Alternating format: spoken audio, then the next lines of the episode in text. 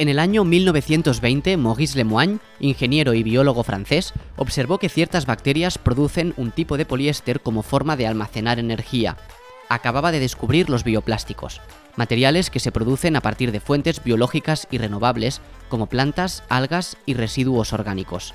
En aquel entonces, hace ahora un siglo, no se desarrolló ninguna aplicación comercial para los bioplásticos, pero con la subida del precio del petróleo en los años 70, nuestro interés por ellos comenzó a resurgir. Hoy en día los bioplásticos se utilizan en una amplia gama de aplicaciones, desde envases de alimentos y bebidas hasta materiales de construcción y productos médicos. Son una de las principales estrategias en la lucha por reducir el plástico.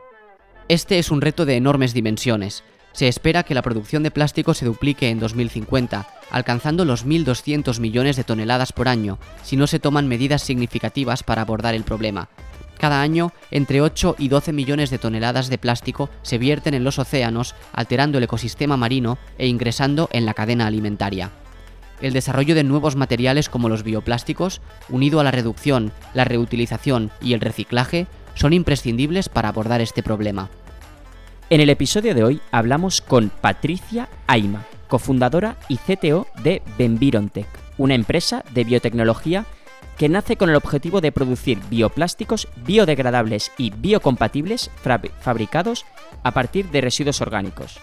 Patricia nos contará de forma muy clara y detallada qué son los bioplásticos, cuáles son los distintos tipos y todo el proceso de creación del bioplástico que elabora Benvirontech a partir de residuos orgánicos.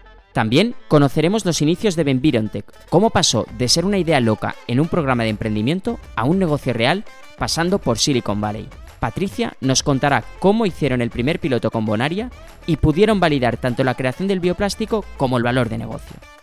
Finalmente, hablaremos de los planes de crecimiento y su experiencia con la inversión de capital para escalar este negocio con unos costes de estructura tan elevados. Esperemos que disfrutéis del episodio.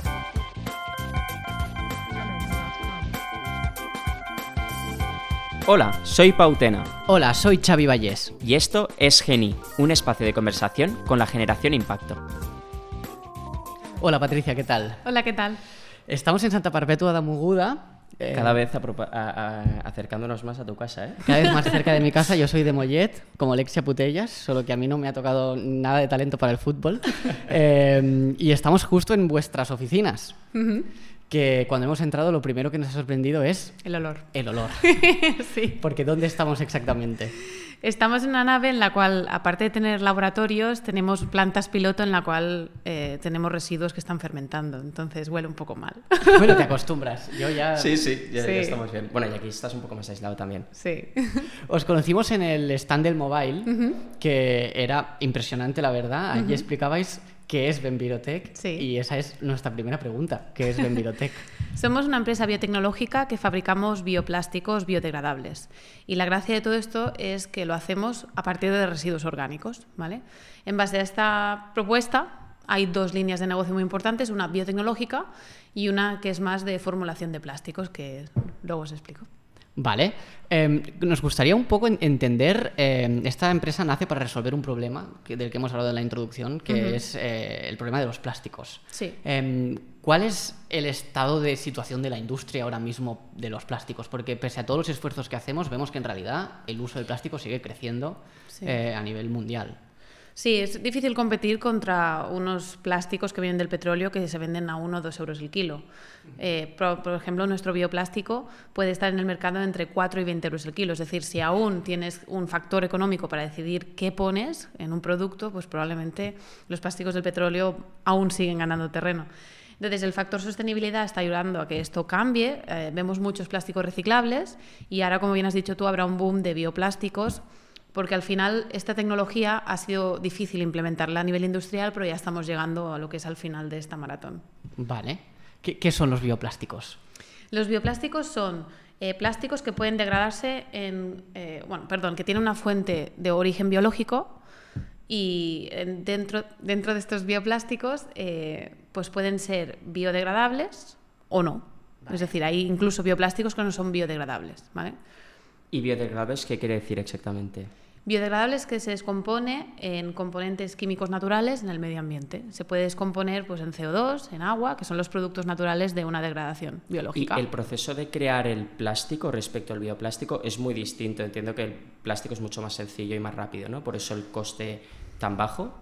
Sí, también mm, supongo que es a nivel de cantidad, ¿no? Hay una refinería, hay diferentes fracciones, de cada fracción sacamos un producto, pues a lo mejor gasolina, queroseno y demás, y luego hay la fracción plástico, todo viene del petróleo. Vale. Entonces, eh, supongo que por un tema de implementación de la tecnología y la escala, pues hace que esos precios sean más asequibles. Les llamamos plástico, pero ¿en qué medida es un material igual al plástico que conocemos? ¿Tiene las mismas propiedades? El bioplástico, el, nuestro, sí. O sea, si se las medimos en base a, los a, las, a las medidas físico-químicas, sí, tiene comportamientos igual que un poliéster normal y corriente, en nuestro caso.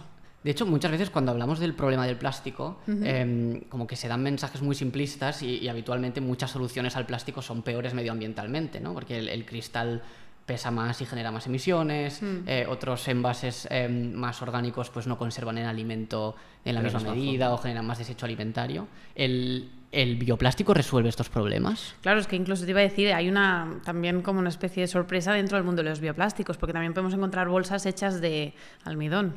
Y todo esto son componentes que van a la cadena alimentaria humana. Al final estamos plantando para hacer plásticos, ¿no? Y hay un problema, también pues, tiene que haber un problema global de calorías, ¿no? Es decir, de cómo se distribuyen en el mundo va a faltar calorías con la cantidad de gente que somos. Entonces, nosotros venimos ahí un poco a solventar ese, ese gap entre lo que es eh, hacer un producto y hacerlo pues, con un sentido de economía circular. Vale. ¿Y qué tipo de bioplásticos hay? ¿Hay muchas gamas o solo son a partir de em, residuo orgánico? ¿De, dónde puede...? Sí, de bioplástico hay de diferentes tipos. Por ejemplo, hay el PLA, que es de una fermentación química. Eh, hay otros bioplásticos que provienen del petróleo. O está el nuestro, que es de síntesis completamente orgánica. Es decir, hay diferentes tipos de bioplástico. Cada uno tiene una aplicación y un comportamiento diferente. Es decir, hay que son más rígidos, hay que son más flexibles. Y lo que marca un poco también la diferencia entre ellos es cómo acaban su ciclo de vida. Es decir, si son biodegradables o no y, en qué forma biodegradan. Porque, por ejemplo, el PLA pues es biodegradable, sí, pero no en todas las condiciones. En el mar, si tiramos un vaso de PLA, se va a quedar allí. tiene que tener un, compostaje industrial. En cambio, el nuestro tiene la biodegradación en todo tipo de, de ambientes. De hecho, nuestro bioplástico está testeado que en 30 días desaparece en cualquier entorno. ¿Y qué quiere decir desaparecer? Pues que se degrada, al final es comida para otros microorganismos, es decir, por la acción del sol, de los efectos físicos y químicos y biológicos, pues va transformándose en CO2 y va degradándose, es decir, va perdiendo su tamaño, pero se descompone en, componentes que pueden ser asimilados por otros microorganismos. Y, o sea, es circularidad, pero a nivel Rey León, sí. o sea, de, eh, tú serás comida para las hormigas, pues lo mismo. Tal cual, avatar, total. ¿Y em, biocompatible? ¿Qué quiere decir? Vale, eso es un tema importante, porque al final eh, biocompatible significa que no, que no genera rechazo dentro del cuerpo humano. Por tanto, estamos hablando de que, eh, por ejemplo, nuestro bioplástico puede ser aplicado para eh, usos biomédicos, que eso es importantísimo. Al final es un poco trambólico decir, hostia, viene de un residuo, me lo vas a poner en el cuerpo. A ver, todo esto ha, sufrido una transformación durante el proceso, ha habido un cambio de transformación de, de, los átomos y demás, y al final lo que es el residuo ya no existe, ¿no? Es un bioplástico. Pero sí, tiene, no genera rechazo, es orgánico, entonces eso genera que puede ser más aplicable a, a biomedicina, lo que también genera un precio más alto del bioplástico. Claro, yo he llevado, por ejemplo, lentillas biocompatibles. ¿Esto significa que están hechas con bioplásticos? Mm, no, son biocompatibles. No puedo asegurar que tengan un polímero plástico dentro. Posiblemente sí. Vale, vale. Pero, ¿sabes? Que sea biocompatible quiere decir que tu cuerpo no genera rechazo, no tiene por qué estar hecho de bioplástico. Pero es una propiedad sí, es una propiedad. Es una propiedad respecto del cuerpo humano, no respecto del material. Exacto. Vale. Entonces, nuestro material sí que es biodegradable y biocompatible. Y vuestro material, porque yo me quedé alucinado en, en el Mobile World Congress, ¿cuál es el proceso de producción? O sea, ¿cómo, cómo llegáis a este bioplástico? Porque yo aluciné. Vale. pues ahí está en materia y en la cosas técnicas. ¿vale? Sí, yo te voy sí, preguntando. Es, es guay, es guay el proceso. Pues mira, nosotros recibimos a la propuesta de una empresa que dice, oye, yo tengo muchas toneladas de residuo, y este es el residuo. Entonces nosotros lo que hacemos lo primero de todo es caracterizarlo y estudiarlo, es decir, si es homogéneo o no. Eh, digamos que em, caracterizarlo significa hacerle una radiografía, pues cuánta carga orgánica tiene, eh, si tiene mucha agua o poca, si se puede diluir bien o no. Entonces lo que intentamos es que un residuo... El, residuo este es, por ejemplo, la basura de orgánico que encontramos, ¿es eso o es otro tipo de residuo? Eso podría ser, pero esto es una fase más del proyecto mucho más ambiciosa, más adelante. ¿Por qué? porque por una parte tenemos los residuos industriales que están súper bien separados porque les cuesta un dinero gestionarlo, entonces para nosotros son como un sustrato muy rico, es oro, porque al final están súper bien separado y, Porque viene de un entorno controlado. Controlado, Es, sí. un subproducto de un proceso que ya existe y es vuestro insumo. Sí, entonces dentro del mundo de la biotecnología, que ya es difícil y es eh, complejo que una bacteria haga lo que tú quieras, como tú quieras, en la productividad que quieras, pues esta rutina que nos da tener un alimento estable nos ayuda mucho a poder tirar adelante, a poder traccionar como empresa a corto plazo y luego poder pues, eh, dedicarnos a residuos mucho más complejos como podría ser la fracción orgánica de los residuos municipales, porque ahí hay de todo. Nosotros también la estudiamos y no hay una estabilidad. Cuando hay piña hay piña y cuando hay carchofa hay alcachofa, ¿vale? Es decir... ¿Cuál es un ejemplo de un subproducto, o sea, de un residuo de otra empresa que vosotros integráis? Pues una levadura de una empresa de cerveza, por ejemplo. Vale. O sea, al final hacen la cerveza y usan una levadura para hacer la fermentación. Esta levadura, pues para nosotros es un residuo, que una materia prima, perdón. ¿Y por qué os dan a vosotros el residuo? ¿Les pagáis, entiendo, por ese residuo que, que de otra forma lo tirarían o por qué os lo dan? Nos lo dan porque, porque creen que dentro del plan de negocio que les presentamos tiene más valor dárnoslo a nosotros que no hacer otra cosa. Es decir, nosotros hemos hecho un plan de negocio basado en esa caracterización que os explicaba, le vemos un poco la potencial del residuo. Entonces hacemos como un plan de negocio basado en ese residuo, en la cantidad, en la homogeneidad y en la calidad. Y entonces ellos deciden pues invertir en el proyecto y trabajar con nosotros. Esto ahora, mm, cuando empezamos con las empresas, es más como un piloto, es decir, es como un proyecto inicial, semilla, en el cual con una empresa crecemos mucho. Entonces estamos en una fase en la cual las empresas pueden involucrarse incluso invirtiendo dinero, pero probablemente cuando acabemos con estos escalados ya será un full service, es decir, tú quieres, tienes un residuo, te lo estudio y este es lo que te cobro porque al final cobramos por gestionar residuos. Claro, claro porque el residuo es propiedad de quien lo genera y por lo tanto, si no os lo dieran a vosotros, podrían incurrir en un coste por eh, deshacerse de él, digamos. Sí. Nosotros intentamos hacer como un plan de negocio para cada tipo de cliente e intentar compartir una parte del beneficio, porque al final es nuestra materia prima y no la queremos perder. Entonces, una parte del beneficio de la venta del plástico lo queremos, lo compartimos. ¿Y qué alternativas hay? O sea, si no, utiliza, si no os dan a vosotros el residuo, ¿qué alternativas existen? Em, pues mira, puede ser... ¿Quemarlo? Depende, ¿eh? depende. Cada, cada residuo es un mundo.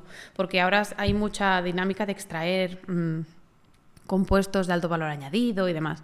Pero el biogás o el compostaje son alternativas muy válidas. Vale.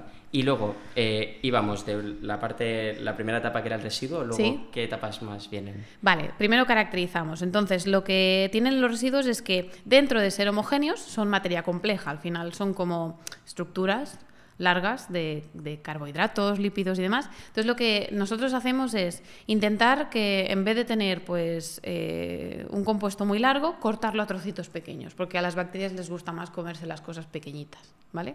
Entonces tenemos una primera fase de homogenización y pretratamiento. ¿Vale? En la cual intentamos que la parte soluble del residuo sea la mayor que tengamos. Es decir, los residuos tienen parte soluble y parte particulada. Pues intentamos que la soluble sea la mayor. ¿Soluble qué es? Soluble es que está disuelto, que es accesible a nivel líquido. ¿Vale? Y luego tenemos, dentro del líquido siempre hay partículas. Pues esas partículas intentar romperlas, ¿vale? Entonces, cuando ya... ¿Sí? Perdona, ¿la bacteria ¿Sí? está en el residuo o vosotros introducís la bacteria para que se coma el residuo? Tenemos dos tipos de bacterias. Entonces, cuando tenemos el residuo petratado, lo primero que hacemos es cocinar el residuo con una primera bacteria. Que esta bacteria es una bacteria eh, que hace acidogénesis para crearnos unos ácidos grasos volátiles. Es lo mismo que hacer vino, pero... Con fermentar. fermentar y al final, en vez de ácido acético, pues lo que hacemos es tener una variedad de ácidos, butírico, propiónico, isovalérico, bla, bla, bla. ¿El residuo es un estado líquido? En sí, el residuo trabajamos en base húmeda, es decir, es, has de verlo un fluido, pero es un fluido que tiene mucha partícula, es decir, no es como un líquido transparente, sino que se ve ahí... Denso. se ve, sí, con, cuerpo, con cuerpo. Entonces, hacemos una primera fermentación Y ahí hay una bacteria, las bacterias fermentadoras son eh, anaeróbicas y, o facultativas, que se les llama, y hacen eso, transforman los componentes eh, pequeñitos como carbohidratos y demás en ácidos, ¿vale? Y este ácido es soluble, y es con lo que nos quedamos, ¿vale? Y anaeróbico, perdona, ¿eh? Por las Sin, preguntas. sin aire. Vale. Es un proceso que, no, que debería no tener o aire o muy poquito. O sea, ¿alguna de las cámaras que hay aquí son es vacío? Están al- son No hace falta hacer el vacío. Al final es que como los reactores son tan grandes, se generan gradientes en los cuales ya si no tienes oxígeno, la, última, la primera capa es la única que toca un poco y la demás ya, Vale. ya no tienes aire. Por el peso y todo es imposible. Y esa fermentación hay que dejarla actuar, entiendo, un Sí, tiempo. entre 2, 8, 10 días depende. Es decir, depende del tipo de residuo. Todo esto hay parámetros eh, biológicos y que son un poco difíciles ahora de explicar, pero sí, de- para hacerlo mm, simple, si tú tuvieras un recipiente, intentas, dependiendo del residuo, pues entre 2 y 10 días, pues lo tienes allí, ¿vale? ¿Y esto os afecta mucho al negocio? Es decir, tener una cadena de producción que tarda distintos tiempos, tenéis distintos materiales o residuos, ¿esto os afecta de alguna forma? Es interesante la pregunta, pero no, porque al final nosotros dimensionamos los- los- las plantas en base a los tiempos que sabemos que cada reactor tiene. O sea, es que por eso os lo quería hacer fácil, como imaginaros que lleno y luego vacío, pero no es así, trabajamos como en continuo, es decir, a la vez que entra, sale. En el propio depósito. Sí, entonces Ah. es como una estadística de que tú aseguras que las bacterias del líquido están de 2 a 10 días dentro del reactor, pero no es tal cual. Es un poco un Es- concepto... Probabilísticamente Sí, se han pasado ese probabilísticamente se tienen que haber pasado ese tiempo. Entonces tú tienes una concentración de ácidos a la salida. Vale. Y entiendo que a la guay. salida hay un control de ese Sí. material en qué estado está. Sí. Eh, el- el- o sea, esto aún no hemos llegado al material, estamos cocinando el residuo. Vale. Entonces aquí lo que sabemos es estamos produciendo los ácidos, ¿vale? Es decir, igual que nosotros para tener grasa pues comemos pizza, pues ahí estamos haciendo la pizza, estamos diciendo, ahora te vas a engordar, ¿vale?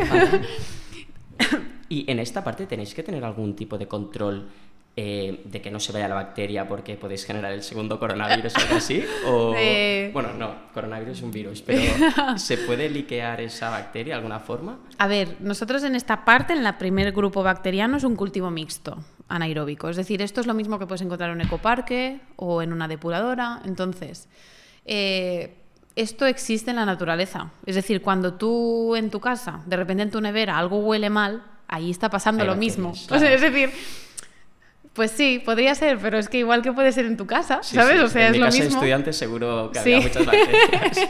Eh, sí, por allí. Seguro. Pero no son sustancias peligrosas o... No. Vale. No, no, no. Al final, cuando las bacterias viven en, en comunidad, no les gusta romper la comunidad. Vale, porque entonces hay problemas. Es, igual que aquí. Estamos, es lo estamos mismo. dándonos cuenta que con Enquitec también, que al final eh, las bacterias, eh, frutas, etcétera, se comportan como, las personas. personas. Sí. Sí, seres- bueno, somos seres vivos. Esa Al final- es una conclusión. Hay que convivir. Totalmente. Y a ellas les gusta convivir. De hecho, cuando una crece, las demás mueren. No, eso no lo quieren. Entonces ellas regulan la competencia, se comunican entre ellas y...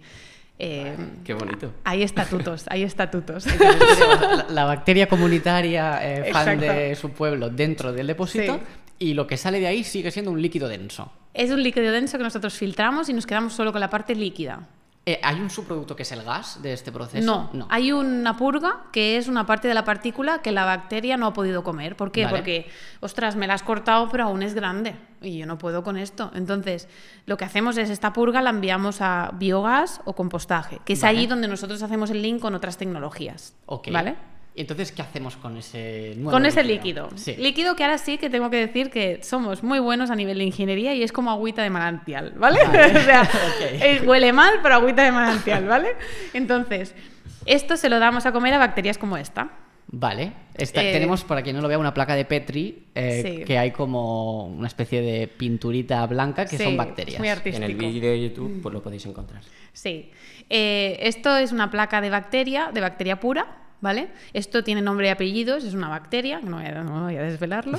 Vale. ¿Eso se puede patentar? No. Vale. Esto se puede registrar. Es decir, tú puedes registrar como que esta bacteria la usas para un procedimiento, Vale. pero no puede ser tuya porque Claro, no la has inventado, sino no, que es- es natural. Claro. Entonces, nosotros tenemos más de 170 bacterias como únicas como esta, eh, aisladas con un proceso de aclimatación inter- interno nuestro. Es decir, cuando tenemos la agüita de manantial antes de pasar a producir, hay una parte del laboratorio en la cual nosotros cogemos eh, bacterias de muchos sitios, intentamos sacar las únicas y mejores que hacen bioplástico, ¿vale? Entre ellas, como por ejemplo esta, ¿vale? ¿Y, y el resto de bacterias qué hacéis con ellas? El resto que no sobreviven al proceso de aclimatación, Se mueren. se muere. Vale. Eso es así. De hecho, a la bacteria la vamos a engordar para matarla, ¿vale? Ya, Vale, vale. spoiler, ¿vale? spoiler. Estamos Sí. cogiendo cariño a la bacteria ya, entonces... eh, Sí. Entonces es como una granja de cerdos, es lo mismo, pero con bacterias, ¿vale? Entonces, eh, eh, pues eh, cada bacteria pro- le va a gustar un tipo de residuo. Es decir, no, esta, por ejemplo, le puede gustar residuo de cervecera, pero a lo mejor le pones un residuo de agua blanca y no quiere. Entonces, es- esto es lo peculiar, es lo interesante, ¿vale? Entonces, hacemos una aclimatación, generamos una librería y cada vez que tenemos el líquido de residuo, lo que hacemos es pues probar, oye, ¿qué carga le gusta comer? ¿Cuándo se para de comer? ¿Cuánto plástico hace en 24 horas? Eh, ¿Qué tipo de plástico hace? Porque dentro del plástico, que no lo hemos dicho, pero se llama polidroxialcanoato, dentro de la familia hay de más rígidos y más flexibles. Todo esto se regula con un, con un compuesto que se llama, si tienes más hidroxivalerato dentro del, del plástico, eres más flexible, si no, eres más rígido. Pues hay bacterias pues, que hacen más rígido, más flexible y eso también cambia el precio en el mercado. Es decir, más flexible es más caro. Y hasta aquí el único input que ha habido es el residuo y la bacteria. No se le ha añadido nada más. No. Nosotros no queremos desvirtuar la idea. Es decir, yo a esta bacteria, obviamente, la conozco, sé que le gusta comer glucosa. ¿Vale? Yo podría aditivar el residuo con glucosa, pero desvirtúo lo que es la gracia del proyecto, que es economía circular. ¿Cómo sabes que le gusta la glucosa? ¿Es algo que, por ejemplo, se llama Pepe y sabes que Pepe le gusta la glucosa? ¿O vosotros, cuando sacáis la bacteria, hacéis testeos Hacemos de qué le gusta? ¿Y esto no es muy, muy costoso y de mu- mucho, requiere mucho tiempo? No, nosotros, si te, o sea, al final tenemos como incubadores ¿Vale? y hacemos barridos de a lo mejor de 50, 100 bacterias al día, que lo que hacemos es picarla. O sea, tú ahora con una asa lo que harías sería rascar y en el líquido del residuo la sueltas y la dejas removiéndose durante una noche o un día. Y al final tú sabes más o menos a qué, a qué densidad óptica, que es básicamente cuánta bacteria hay al inicio y cuánta tienes al final. Y tú sabes pues cómo ha crecido, después le haces el plástico y vas haciendo barridos así para ver un poco qué les gusta. Y esto es fácil y es, es rápido de hacer, es decir, nos cuesta muy poco. Y luego sí que te insertas más un poco en, vale, pues ahora paso de aquí a un reactor de un litro. Luego del reactor de un litro me voy al de 10. Y luego del de 10 me voy al de 1000 y luego del de 1000 me voy al de 20.000. Vale. ¿Sí? Y ya, entonces, con todo esto hemos generado plásticos, decíamos, de distinta flexibilidad o de distintas características. Sí. ¿Y cuál es el siguiente paso? El siguiente paso es un plástico que viene ya de la bacteria y que está que ya lo- le hemos sacado la bacteria dentro del plástico, eh, lo que os sabéis imaginar como una arena, ¿vale? Esa arena, si no la aditivas o si no la tratas un poco, no sirve para nada. Es decir, un- el cliente que tiene que comprar dice, "Puf, esto no lo quiero. Mm, Pónmelo bonito. Entonces tú, bueno, pues pones un plastificante, pones un aditivo, bla, bla, bla. Lo formulas, es, al final hay cocineros de plástico y cocineras. Eh, entonces... Este es el mismo proceso que para el, el plástico de origen. Sí, Sí, vale. hay que cocinar los plásticos. Vale, Sí. vale. Es decir, eso sí. ¿Y es un proceso muy que contamina mucho, impacta o no? No, o sea, al final tú decides qué quieres aditivar. O Vale. sea, tú no estás regido por ninguna norma. Tú cocinas y dices, ostras, esto me queda bien para X aplicación. Y luego vosotros eh, vendéis plástico puro o vendéis aplicativos ya hechos a través de bioplástico. Nosotros la idea es vender una fórmula del plástico para, una, para un cliente concreto. Es decir, viene el cliente y dice, a mí me interesa comprarte tantas toneladas y que lo quiero hacer para esto. Entonces nosotros formulamos y eso le da valor al plástico. Es decir, no es lo mismo decir, aquí tienes el plástico, apáñate tú, que me va a decir, hombre, pues no te lo compro a, a 10, te lo compro a 4, porque Claro. todo el resto lo tengo que hacer yo, el desarrollo. Pero si tú haces ese desarrollo, estás añadiendo valor y entonces lo puedes vender más caro. O Y sea, entiendo- ellos te compran la arena cocinada, ¿no? Sí. Y este es tu output y tu producto. Sí. Eh, ¿Es algo de lo que tenemos aquí? Sí, hay arena cocinada eh, como la nuestra. Y luego, porque esto es la, todo lo que hemos hablado hasta ahora es la línea biotech. Es decir, es lo que, por lo que la empresa nació, por lo que la empresa es reconocida y por lo que la empresa en un tiempo será el máximo exponente de facturación. Vale. Pero a corto plazo tenemos una línea de negocio muy interesante y que es muy potente también, porque al final la idea de Benvirotec es eh, crear bioplásticos a partir de residuos orgánicos y no queremos desvirtuar esa idea. Lo que hicimos fue, hay una serie de residuos que las bacterias no pueden comer. Es decir, cuando de repente viene una empresa cervecera y te dice, oh, yo tengo levadura exhausta, oh, me encanta. Pero de repente te dice, tengo bagazo. El bagazo es el saco que envuelve el cereal. Y dices, ostras, esto la bacteria, esto aunque lo rompa, difícil. Entonces, ¿qué pasó? Que dijimos, ostras, hay una serie de residuos que son interesantes, pero que la bacteria no se puede comer, que solo pueden ir a compostaje directamente. Entonces, el, con el equipo de formulación dijeron, vale, pero esto tiene buena carga, esto ayudaría a crear un material robusto, esto es interesante. Entonces, lo que hicieron fue coger diferentes bioplásticos del mercado, como el PLA o el PBS, y empezaron a añadir cargas de residuos dentro, en un 30 o un 50%, como por ejemplo tenemos el bagazo, la cáscara del huevo, la cáscara de la ostra, o también tenemos industria, eh, residuos de la industria del papel. A mezclarlo, sencillamente. Sí, literal. En plan, trituro, bien tamizadito. Hay un proceso también de qué parte cojo de cada cosa y demás, pero bueno, eh, tienen sus temas. Lo mezclaron y ahora tenemos formulaciones que a corto plazo, pues con estos bioplásticos también son muy interesantes como esta. ¿Y por qué esto le llamáis, o sea, no queréis que sea tan relevante, relevante como la otra línea de negocio? O sea, sí que es relevante. Es una línea que a corto plazo nos da eh, lo que es la atracción para la empresa. es una línea muy interesante, es una línea que ahora mismo tiene mucha demanda. Lo que pasa que la línea biotecnológica es, es la que da el sentido mayor y te permite diferenciarte más. Y te permite diferenciarte, porque formular hay empresas que formulan y que podrían llegar a, este punto. Claro, y, el, y vuestra fórmula entiendo que también es mucho, o sea, podéis tener un precio mayor, ¿no? Que con, esta fórmula mixta que, el valor que añadís no es tanto, ¿no? Exacto. Y esto es lo que dice, hay una barrera de entrada muy grande para hacer la parte biotech, es decir, hay un know-how brutal y aquí no hay. ¿Se puede patentar algo de, de vuestro proceso productivo?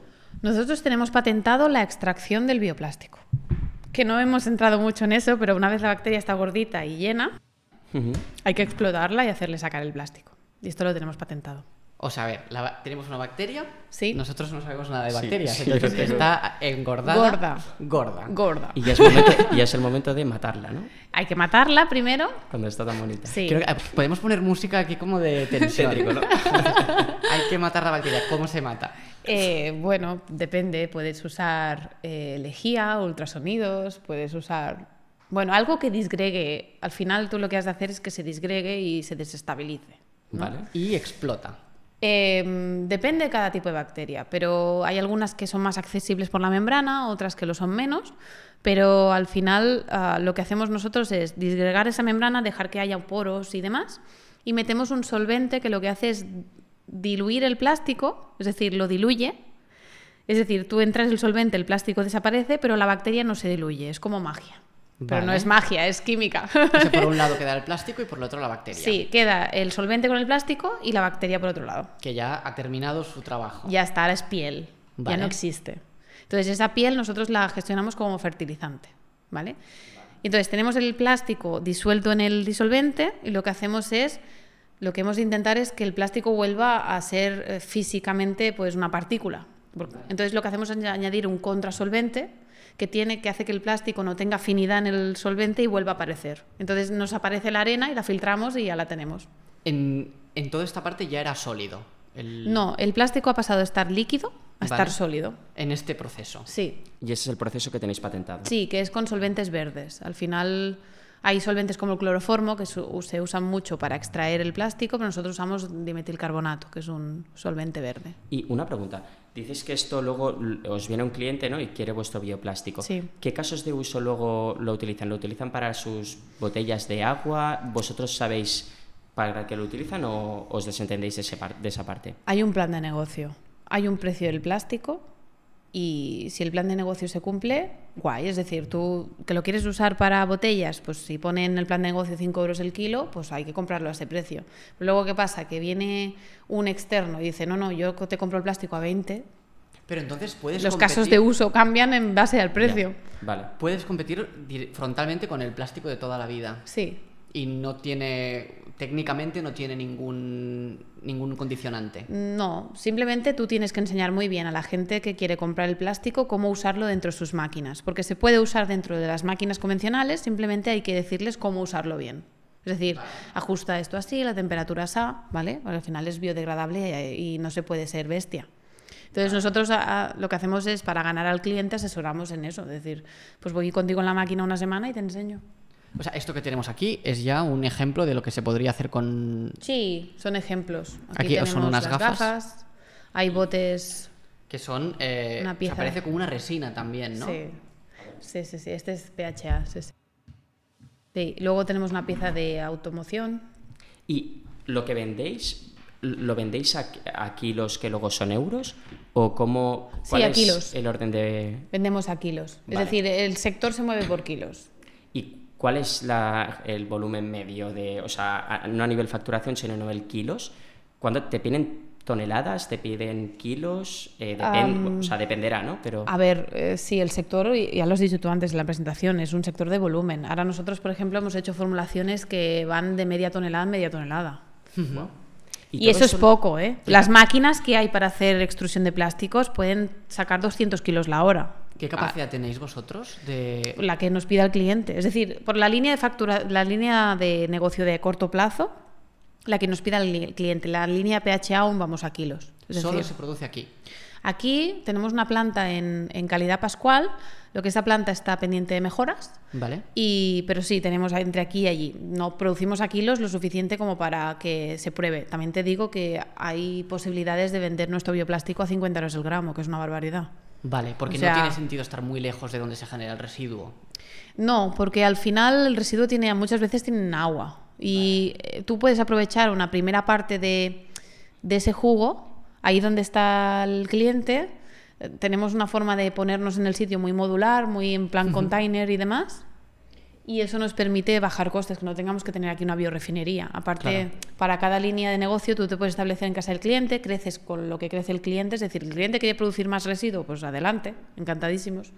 Entonces podemos de una forma modular pues, seguir creciendo con ellos. Comercialmente, por lo que cuentas, prácticamente es una commodity el plástico y vosotros entráis a competir en ese mercado a, a euro kilo.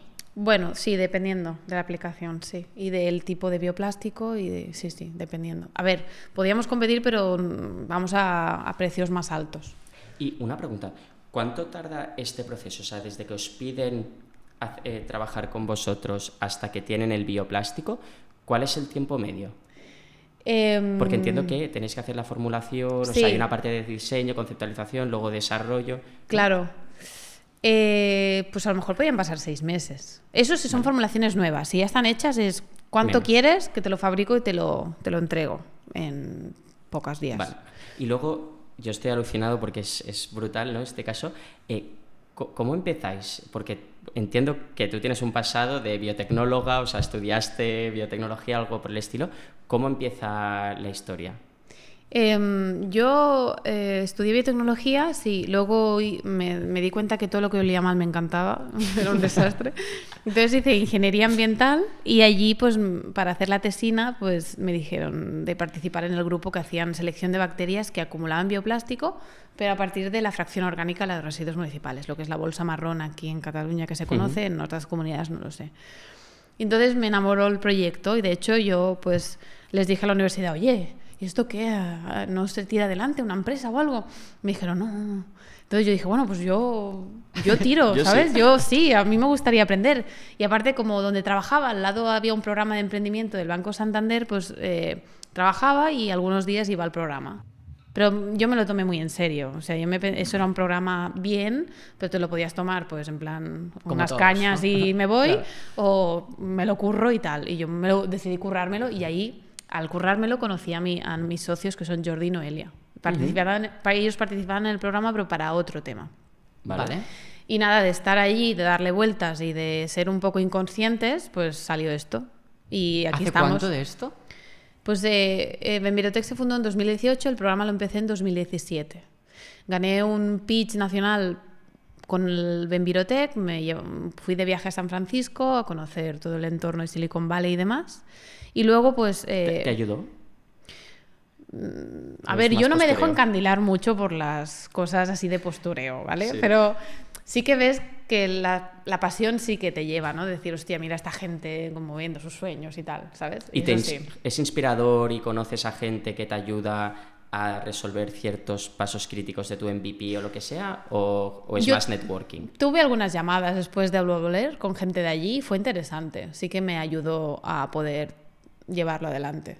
Sí. Y luego, ¿cómo hacéis el primer test piloto? No sé cómo le llamáis, pero porque claro, eh, aquí un MVP Brutal no, no eso, existe. sí, sí, sí, sí. ¿Cómo pues es un poco loco, porque primero de todo tuvimos que tener financiación y a la vez en paralelo estamos intentando entrar en el Fondo Emprendedores de Repsol, ¿vale? Entonces, justo a la vez tuvimos eh, unos inversores de Lleida que dijeron que sí a un PowerPoint, con 250.000 euros. El fondo de emprendedores, al enterarse de eso y también porque les gustábamos, nos entró en el fondo, que también eran como 144.000 euros en su día. Y dado que teníamos esto eh, y teníamos contactos en Bonaria, en una empresa agroalimentaria de Lleida, les dijimos, oye, que nos ponemos aquí fuera con un container de los nuestros, así como lo teníamos diseñado, y vosotros nos dais residuo y nos molestamos. Y dijeron que sí, y ahí nos pusimos. Porque vosotros la solución ya, ya la teníais hecha, o sea, ¿sabíais que si os daban residuo y llevabais a cabo todos estos pasos, 100% teníais bio- bioplástico o era un proyecto puramente de I más D y de a ver qué sacamos de ahí? Pues lo habíamos probado a nivel laboratorio, pero fuimos inconscientes de probarlo a nivel industrial. O Claro, sea, porque el CAPEX de arranque de sí, esto es el... era grande, pero el piloto había que hacerlo. O sea, al final tú querías demostrar que una empresa te aceptaba, te validaba y tú obtenías plástico. Entonces fuimos a- allí durante seis, nueve meses, más o menos. Y estuvimos en Bonaria, que nos traían diferentes tipos de residuos. Estuvimos súper bien acogidos, ¿eh? o sea, genial. Pasa que fue durillo, fue durillo porque todo era nuevo, industrial y demás. Entonces fue un poco la idea de, cuando fundamos Benvirotech, primero la idea era hacer una consultoría para ayudar a la gente a hacer bioplásticos, luego dijimos, una mierda, el plástico lo queremos tener nosotros. Entonces dijimos, una biorefinería, "Mm, pero no vamos a tener tanto dinero, ¿cómo lo podemos hacer? Pues, ¿por qué no vamos a casa del cliente y, y lo hacemos allí de forma pequeñita? Y de ahí salió el tema. Bueno, de Y forma esto- pequeñita, Bonaria, Claro. que es como la empresa de sí, Lleida, ¿no? sí, inconscientes. Y, y- y esto, o sea, si trabajáis muy cerca del cliente, ¿no es una solución un poco poco escalable? En el sentido de que eh, salir fuera hasta de Cataluña es complicado o cómo, cómo lo planteáis esto? Porque hacemos módulos que están basados en containers marítimos, entonces el transporte es bastante fácil. Es decir, Vale. toda nuestra tecnología está de forma modular. Entonces el transporte, pues te puedes ir donde quieres ir. ¿Y vuestro plan así de crecimiento os gustaría ser una compañía más así a nivel internacional, centraros a nivel nacional y porque entiendo que el mercado es enorme Sí. y con tener no sé cuántos pocos clientes ya tal vez puedes tener Mm. un, un ingreso muy alto? Nos pasa eso, que con pocos clientes tienes un buen plan de negocio. Entonces, lo que ahora queremos hacer es asentar la, la producción con una empresa muy grande española aquí, eh, con cinco plantas en la península, Ujú. eh, y luego ver para dónde crecemos. Mm, ya te digo, con esta cliente y uno más mm, ya vivimos, pero ¿Cuántos sois? en la empresa somos Sí. unos 33 personas. Guau. Sí. Entonces, eh, el plan de crecimiento, pues un poco hay, hay que ver la implementación industrial de estas cinco plantas a nivel grande y a partir de ahí será coger músculo financiero y, y ver a dónde vamos. ¿Y queréis crecer únicamente con nuevos clientes o también a nivel productos, línea de productos, también queréis expandiros ahí y tal vez pues al mismo cliente le puedes vender no un bioplástico sino 25? Em, a nivel cliente, para gestión de residuos nos va bien que sea único y que tenga mucha variedad de residuos. Y como esa variedad de residuos nos permite hacer mucha variedad de bioplásticos, sí que puede ser que un, mismo cliente nos acabe comprando pues, eh, diferentes tipos de formulaciones. Entonces sí, estamos abiertos a, a todo eso. ¿Es un escala bien el, el negocio a nivel infraestructura o crecer os requiere ampliaciones de capital importantes? Por ahora sí. Crecer, eh, nosotros tenemos, ah, nos basamos en la ampliación de capital. El día de mañana, cuando la tecnología está implementada a nivel industrial, eh, pues como cualquier empresa industrial que tenga que financiarse, no será tanto por, mm, supongo, inversión privada, sino por otros tipos de mecanismos. Y a nivel de financiación, eh, ¿qué vehículos utilizáis? Entiendo que tal vez un venture capital es que no se entienden. Entonces, em, eso es cierto. ¿cómo, ¿Cómo es este sector y cómo pedís inversión? Pues mm, hemos tenido mucha suerte. Mucha suerte, porque... O sea, porque veo que os apalancáis mucho desde la parte más del industrial, ¿no? Sí. del, del, Sí. del productor, porque al Sí. final es un win-win Sí. de alguna forma. Nosotros eh, siempre hemos tenido inversores industriales, eh, primero, bueno, business angels, Ujú. y luego algo- fondos familiares, es decir, de empresas o, o de familias que han creado empresas, les han resultado exitosas y saben lo que es el proceso de formación de una empresa, o empresas o familias o family office de empresas exitosas y además que, ya que aún funcionen, que son de tipo industrial, ¿vale? Por lo que decías al principio, muchos de vuestros proveedores de residuo han participado también. Sí, pero no participan en el capital, participan en el proyecto para Vale. poder obtener un beneficio de la venta del plástico. Es decir, es diferente. No obstante, creo que Es como un joint venture. sí, el día de mañana pues es- será probablemente nuestro futuro pasará por una gran empresa que haga una gran inversión o algo similar. Es decir, es una línea de negocio interesante para grandes empresas también esto. Claro. ¿Y, y crees que es más difícil emprender desde una visión del impacto y teniendo el impacto en el centro de tu negocio? ¿O, o es un negocio como cualquier, cualquier otro? No, es, ha sido más fácil emprender basando el negocio desde esta visión medioambiental. Es decir, porque el timing era el correcto. Eh, cuando dabas datos de los plásticos, eh, la gestión de residuos también es un gran problema. Es decir, que tenemos acuíferos súper contaminados por, por nutrientes, que todo esto nos lo bebemos, a causa de que estos residuos se están filtrando en los vertederos o están mal gestionados. Entonces, todo esto y el timing ayuda mucho a que haya- hayamos, hayamos tenido una implementación pues muy positiva. Es decir, también hemos ido dando los pasos correctos. Hacer un piloto sí que es de inconscientes, pero a la vez... eh, Bueno, es lo necesario, ¿no? O sea, si no, no puedes validar. es que el laboratorio lo hace todo el mundo. O sea, es que eh, donde están los cuellos de botella está en, muy bien, ahora estás centrifugando, ahora cómo filtras esto ahí. Claro, cómo ah, muy bien, estás aireando, ahora cómo aireas ahí. Ahí está la clave, ahí está el, el know-how que, que tienes que tener para, para implementar algo así. ¿Cuál es el panorama competitivo de, de esta industria? Sí, tenemos competidores eh, por las dos partes. Por la gestión de residuos, pues el biogás y compostaje son competidores, aunque yo creo que hay que hacer una... Hay que sentarse y vernos como colaboradores. Son competidores porque quieren el mismo residuo Claro, que quieres tú. Ah, sí. esto es interesante. Sí, no es solo sí, que compitan por tu producto, sino por el insumo. Sí, sí, sí, el insumo es súper jugoso para todos. Pero el compostaje es más para residuos más sólidos, ¿no? Eso que dices una piña, ¿sabes? Vale, o sea, no es que sobre el residuo, no, no hay una... Yo Sí, pensaba sí que... sobran, ¿eh? Vale. Sí, hay muchísimo, o sea, pff, vamos, para aburrir. También es cierto que al final no- es que sobre en cantidad, sino que esté en el lugar adecuado. que tenga sea- calidad. Claro, es decir, claro. es que no es siempre, ¿sabes? O sea, Claro, Que las bacterias mucho. hemos visto que son sibaritas. Sí. les gusta todo. sí, exacto. Entonces, claro, todo el mundo sabemos estas cosas. Entonces, eh, cuando tú haces una alianza, pues la, la- la generas para, para Claro. muchos años. Entonces, tenemos competidores por la parte de gestión de residuos y luego por la parte de bioplástico tenemos los competidores normales que pueden estar formulando PLAs, PHAs y demás. Y los competidores que también hacen gestión de residuos y hacen bioplástico, que de ahí hay una empresa en Canadá, otra empresa en Estados Unidos y alguna más. Pero es decir, hay productores de PHA como el nuestro, nuestro bioplástico, con glucosas, almidones, bla, bla, bla. Pero ya- yo los encuentro competidores, sí, pero no dentro de la gestión de O residuos. sea, que en Europa prácticamente es em, un panorama muy poco competitivo. Sí, bueno, en Europa hay mucho formulador de bioplástico y a lo mejor mucho, por ejemplo, está Total Corbion que hace PLA. sí. Vale. Pero a nivel de PHAs, no, no. Hay el PHA hecho con glucosa, pero no hay PHA hecho con residuo. ¿Y las compañías de plástico están intentando diversificar su negocio también con bioplásticos o no es una competencia de momento? Sí, sí, sí, claro. Hay Eso línea también- de I más D Claro. indispensable para ellos. O Eso sea, es una amenaza para vosotros, ¿no? O... no, No. hay mercado para todos. Vale. O sea, Tu principal em, propuesta de valor o tu principal valor es eh, no es la infraestructura, eh, no es la bacteria, ¿qué es la inteligencia que has desarrollado? ¿O qué, qué es aquello? ¿Por qué es muy difícil mm, copiar Benvirotech? hay una barrera de entrada brutal de know-how. Brutal. O sea, no es obvio y hacerlo bien no es fácil. Es decir, que este bicho acabe comiéndose y haciendo un 70% de su cuerpo en plástico con un residuo no es obvio y es una brutalidad. O sea, Claro. es brutal. O sea, y hay un know-how que a, a nivel laboratorio lo puedes tener, pero a nivel industrial te lo has de ganar. O sea, y es peleón, peleón.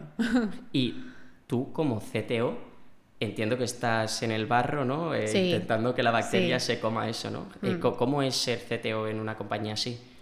Yo soy CTO sobre todo de la parte más biotech, ¿vale? Después tenemos eh, la parte de ingeniería y la parte química, ¿vale? Pero sí, es la parte biotech, la parte más comprometida, por decirlo así. ¿Cómo es ser CTO? Pues eh, yo creo que mm, lo que más tiempo me lleva al día es pensar el siguiente paso. Es decir, pero pensarlo rápido. Y gracias a que somos rápidos ejecutando, pues has de ser muy rápido diciendo, ah, pues esto no ha funcionado, pues a ver, barrido, no sé qué, no sé cuántos, ordenar las piezas y decir, vamos por ahí, ¿sabes? O sea, el siguiente paso a nivel de proceso productivo. Sí, a nivel de, pues eh, para mejorar la productividad, ¿qué podemos hacer? O esto está funcionando, esto está haciendo que crezca, esto se inhibe, ¿sabes? Entonces, eh, pues sobre todo mm, me genera mucho de mi día tener buena comunicación con el equipo para que la, lo que se llama pivotar en el mundo startup pues sea rápido. Aquí también pivotamos a nivel científico. Claro. Por eso aterrizamos las cosas mucho más rápido que los demás. El equipo son biotecnólogos, fundamentalmente. Bueno, sí, hay microbiólogos, hay eh, ingeniero químicos, eh, hay, pero microbiólogos y biotech sobre todo. Hay batas blancas, que ya las hemos Hay visto batas por aquí. blancas y azules. Las azules son para bacterias puras, para que la gente reconozca cuando entras en un laboratorio para no contaminar y demás, te tienes que poner Vale. una bata diferente. ¿Y es complicado contratar en este ámbito? Eh, a ver, me pillas en una situación un tanto extraña, ¿vale? Porque eh, ahora nosotros requerimos de trabajo muy presencial, porque al final tienes que estar en laboratorio y estamos en una etapa en la cual el trabajo presencial es eh, como Cuesta. el anticristo, ¿vale? En plan, no, pero es que al final aquí hay eh, contratar, pues eh, depende de la posición. Es decir, eh, normalmente en posiciones de biotech y demás no nos cuesta. No nos cuesta porque es un proyecto apasionante, es un proyecto que tiene futuro y que nunca te vas a aburrir.